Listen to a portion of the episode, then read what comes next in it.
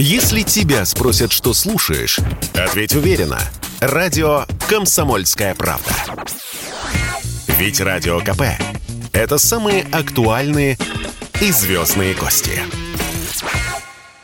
Ограничения на регулярные международные пассажирские рейсы Вьетнам снимает с 15 февраля.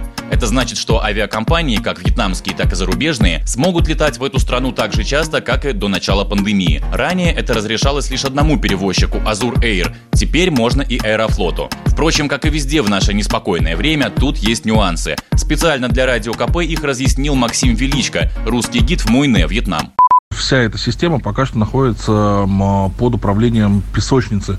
То есть пока что только туры официальные и в определенные отели. То есть на данный момент просто туристам нельзя приехать. Открытие для общего туристического потока собираются сделать с 1 марта по 30 апреля приблизительно. То есть где-то в течение двух месяцев они будут решать, а, как открывать постепенно всю страну для общего международного туризма. И, соответственно, будет выдача обыкновенных а, туристических виз.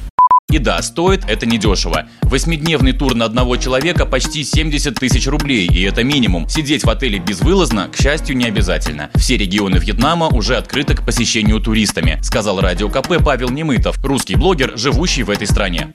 Вьетнам на данный момент открыт, люди путешествуют, провинции все открыты. По заболевшим во Вьетнаме с коронавирусом, как бы число увеличивается, но тем не менее отдыху это нисколько не мешает. Все ходят в масочках, остерегаются, прививочки ставятся.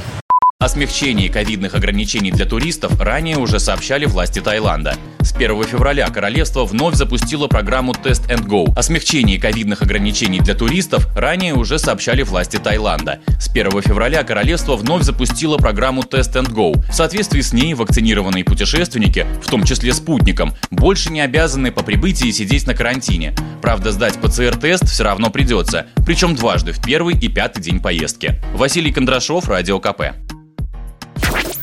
Если тебя спросят, что слушаешь, ответь уверенно. Радио «Комсомольская правда».